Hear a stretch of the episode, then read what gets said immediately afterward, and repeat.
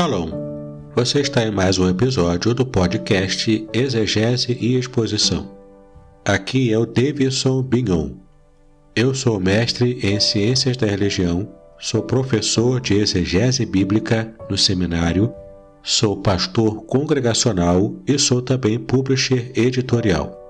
Seja bem-vindo a mais este episódio. Seguindo com a série de episódios especiais baseados em meu livro O Cheiro das Águas, publicado pela editora Contextualizar, hoje estarei lendo para você o capítulo 6. Um alegre estilo de vida. Apesar das lutas e sofrimentos da vida, o cristão pode experimentar as vitórias prometidas aos que creem. O ser humano não tem medido esforços na busca pela felicidade Algumas pessoas chegam a alimentar a vã expectativa da plena felicidade, e nesse objetivo se obrigam a ficar sempre alegres. Mas como viver sempre alegre num mundo estressante como o nosso? Há toda uma complexidade de fatores psicológicos que entram em jogo quando o assunto é a felicidade. Inconscientemente, eles podem determinar o estilo de vida que escolhemos, seja ele alegre ou triste. Na verdade, é impossível viver sem enfrentar momentos de tristeza e frustração. E o modo com que lidamos com os problemas define o quanto somos afetados por eles. A esse respeito, podemos aprender um pouco com o apóstolo Paulo, um gigante da fé em meio às intempéries da vida. Quando estava preso em Roma, esperando o próprio julgamento, Paulo escreveu a carta aos Filipenses, que ficou conhecida como a Carta da Alegria. Nela, o apóstolo aos gentios recomendou com insistência: Regozijai-vos sempre no Senhor. Outra vez digo, regozijai-vos. Filipenses capítulo 4, versículo 4. Mas como Paulo pôde permanecer alegre se estava acorrentado numa prisão fria e desconfortável? De que maneira nós também podemos ficar alegres, apesar de as circunstâncias ao redor não nos convidarem a sorrir? O segredo está no modo como mentalmente processamos a realidade. Os estudiosos do comportamento humano definem a alegria como um estado de júbilo interior, de euforia e contentamento. Ou seja, é um estado de espírito, Daí muita gente confundir a alegria com uma excitação ocasional relacionada a aquisições materiais ou divertimentos. Vivem aparentemente felizes em seus carrões importados ou relatando as viagens empolgantes que fizeram. Mas longe de Deus, muitas escondem um tremendo vazio em seu coração, porque buscam a alegria em fontes erradas, cavando cisternas rotas, como está em Jeremias 2, versículo 13. Momentos de tristeza. A verdadeira alegria não corresponde necessariamente a momentos agradáveis ou favoráveis, mas à escolha deliberada por um estilo de vida alegre. Não foi exatamente o que nos disse o apóstolo Paulo? Regozijai-vos sempre. Ora, a Bíblia não é omissa quanto ao tema tristeza. Claramente, ela nos diz sobre os momentos de tristeza que podem afetar a fé do cristão verdadeiro. O mundo, segundo a Bíblia, está mergulhado no maligno, como está em 1 João 5,19. Quando usou essa expressão, o apóstolo João referiu-se ao sistema mundano comprometido com o plano de destruição do ser humano, Plano esse arquitetado pelo diabo. Nada mais óbvio ao nosso redor, às vezes nos afetando direta ou indiretamente. Dor e sofrimento na alma das pessoas. Jó, com muita propriedade, fala-nos sobre a miséria humana. Ele disse: O homem, nascido da mulher, é de bem poucos dias e cheio de inquietação. Jó, capítulo 14, versículo 1. A frenética vida moderna, limitada aos ponteiros de um relógio, tem feito as pessoas adoecerem física e emocionalmente. o estresse resultante do trânsito caótico reflete-se na quantidade das vidas ceifadas por conta de ataques cardíacos. Os nossos poucos dias são cheios de inquietação por um único motivo: a deteriorização causada pelo pecado em toda a criação. Confira em Romanos, capítulo 1, do versículo 24 ao 32 e capítulo 8, do versículo 19 ao 23. Devido a esta calamidade universal, até mesmo o cristão sincero enfrenta tribulações em sua vida. Alguns chegam inclusive a lutar contra a depressão. A oração do salmista é o retrato fiel desse estado de alma. Ele disse o seguinte: Cordéis da morte me cercaram, e angústias do inferno se apoderaram de mim. Encontrei aperto e tristeza. Salmo 116, versículo 3.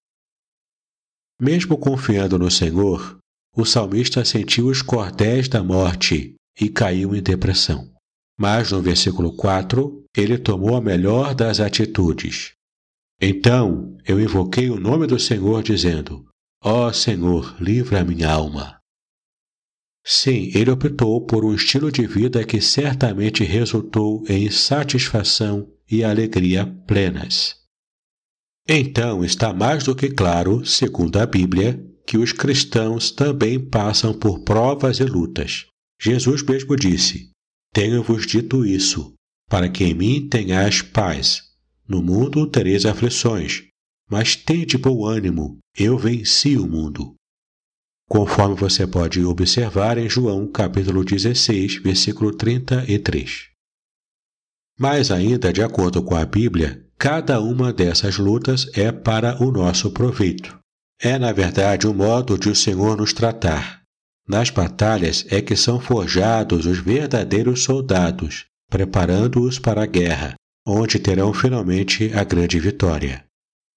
O Senhor corrige o que ama e açoita a qualquer que recebe por filho conforme você pode ver em Hebreus capítulo 12, versículo 6. Verdade dura, esta de que a correção muitas vezes dói. Nem todos estão dispostos a sofrê-la, mas precisamos entender que o Senhor nos conhece de verdade. Ele sabe o que é melhor para o nosso crescimento na fé. Jó falou sobre a importância da disciplina divina. Ele disse: Eis que bem-aventurado é o homem a quem Deus castiga. Não desprezes, pois, o castigo do Todo-Poderoso. Confira em Jó, capítulo 5, versículo 17. O seu testemunho foi confirmado mais tarde nessas palavras. Bem-aventurado é o homem a quem tu repreendes, ó Senhor, e a quem ensinas a tua lei. No Salmo 94, versículo 12 glória após o sofrimento. Maravilhosa é a revelação de Tiago e Pedro sobre a glória que está disponível para aqueles que sofrem por amor do Senhor. Primeiro, Tiago disse: Eis que temos por bem-aventurados os que sofreram. Ouvistes qual foi a paciência de Jó e vistes o fim que o Senhor lhe deu, porque o Senhor é muito misericordioso e poderoso Confira em Tiago, capítulo 5, versículo 11. Tiago dá testemunho de Jó, das bênçãos duplicadas que recebeu das mãos de Deus. O mesmo acontece hoje com um cristão sincero que suporta com humildade a correção do Senhor. Quando passar pela prova, receberá bênçãos sem medida em sua vida. Pedro afirmou: se pelo nome de Cristo sois vituperados, bem-aventurados sois, porque sobre vós repousa o Espírito da glória de Deus. Confira esse texto em 1 de Pedro 4, versículo 14. Fica bem claro aqui que o Espírito da glória de Deus só repousa no cristão que está sendo perseguido por causa do nome de Cristo. Isso porque há pessoas que passam por lutas decorrentes de seus próprios erros e se dizem perseguidos por causa de Cristo. Por isso, não tem direito às bênçãos reservadas somente para aqueles que verdadeiramente sofrem por amor a Cristo. Bom, quando o cristão sincero fraqueja na fé por causa de alguma luta, o Espírito Santo vem em seu socorro e o exorta à luz da palavra de Deus. Ele diz o seguinte: Não vos entristeçais, porque a alegria do Senhor é a vossa força. Confira em Neemias 8, versículo 10. Perceba que essa é uma alegria diferente, porque independe das circunstâncias, pois ela vem diretamente de Deus. Deus se revela como nosso socorro bem presente na angústia, como está no Salmo 46, versículo 1. Ao longo de toda a Bíblia, encontramos relatos de momentos terríveis de provação suportados pelos servos do Senhor. Mas Deus os abençoou, derramando sobre eles a paz que excede todo o entendimento, conforme vemos em Filipenses 4, versículo 7. A Bíblia também nos fala da fé inabalável e da unção de alegria e exultação que sustentou o profeta Abacuque na terrível expectativa de padecer pela fome numa calamidade nacional. Confira em Abacuque, capítulo 3, versículos 17 e 18. O verbo exultar tem um forte significado nessa passagem. Exultar é bradar de alegria, pois a pessoa não consegue se conter, tamanha a unção de alegria que recebe do Senhor. Jesus usou este mesmo verbo quando profetizou sobre as perseguições futuras a seus discípulos. Ele disse: Exultai e alegrai-vos, porque é grande o vosso galardão nos céus, porque assim perseguiram os profetas que foram antes de vós.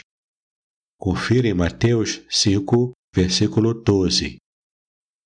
Portanto, alegre-se, ainda que cometam injustiças contra você e o persigam por causa do testemunho de Jesus.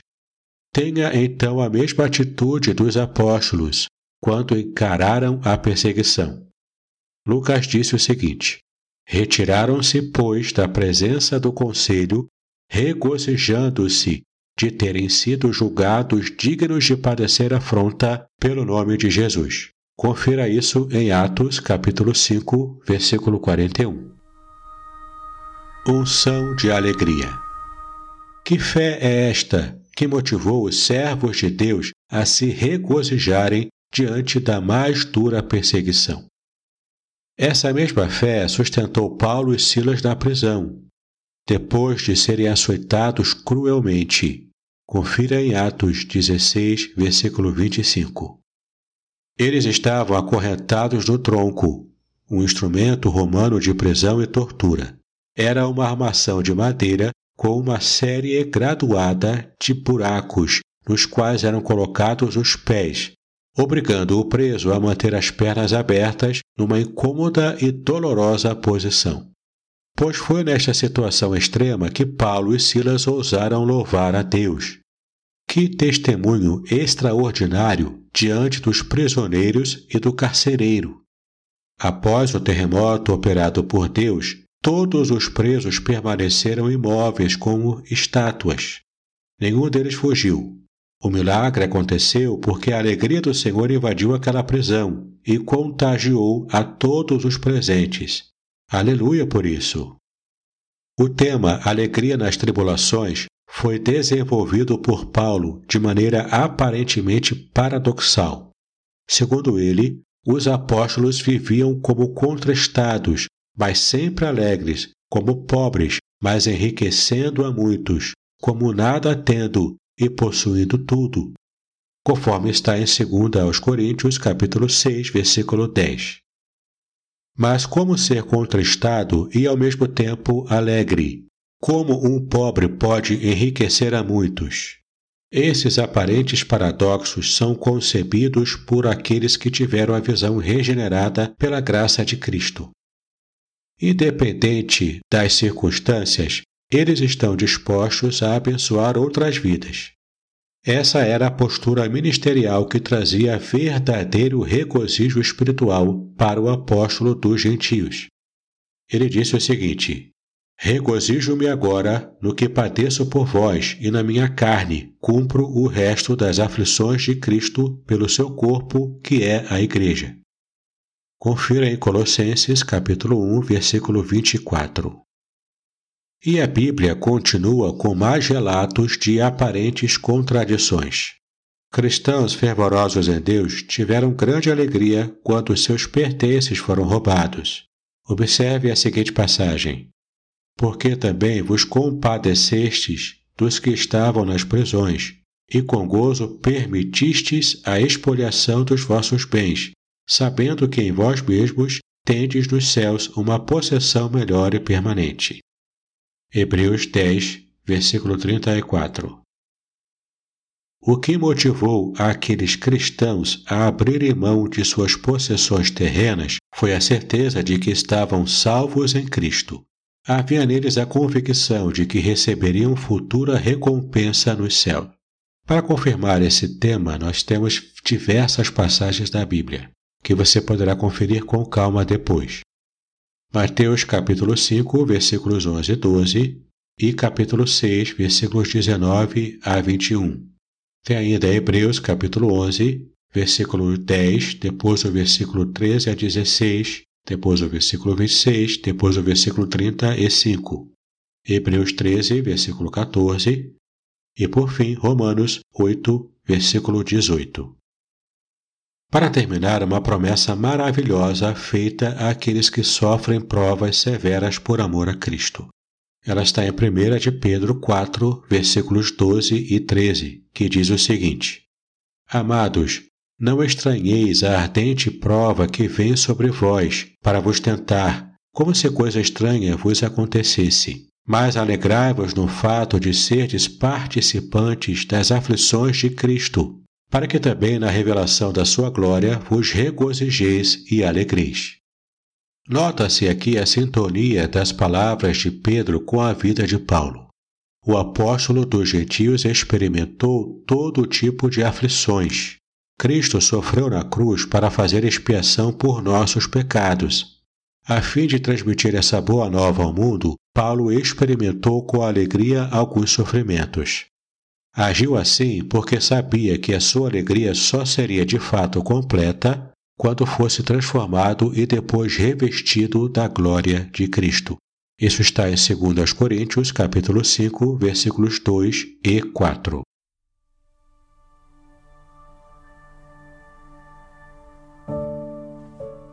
Muito bem, espero que você tenha gostado de mais este episódio e caso você deseje adquirir o meu livro, O Cheiro das Águas, basta acessar o site contextualizar.com.br.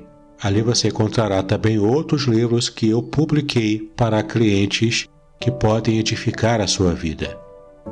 Caso você esteja me assistindo no meu canal do YouTube, assine o canal, clique no sininho para que você possa receber novas notificações de episódios que são lançados a cada semana neste canal.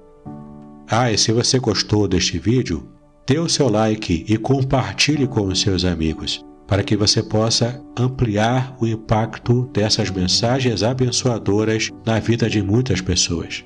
Neste ano de 2020, eu estou focado em fazer o canal crescer para que mais pessoas possam ter acesso a estudos bíblicos edificantes e profundos para edificar a sua própria vida espiritual. Muito obrigado pela sua atenção até aqui. Paz e bênçãos sobre a sua vida.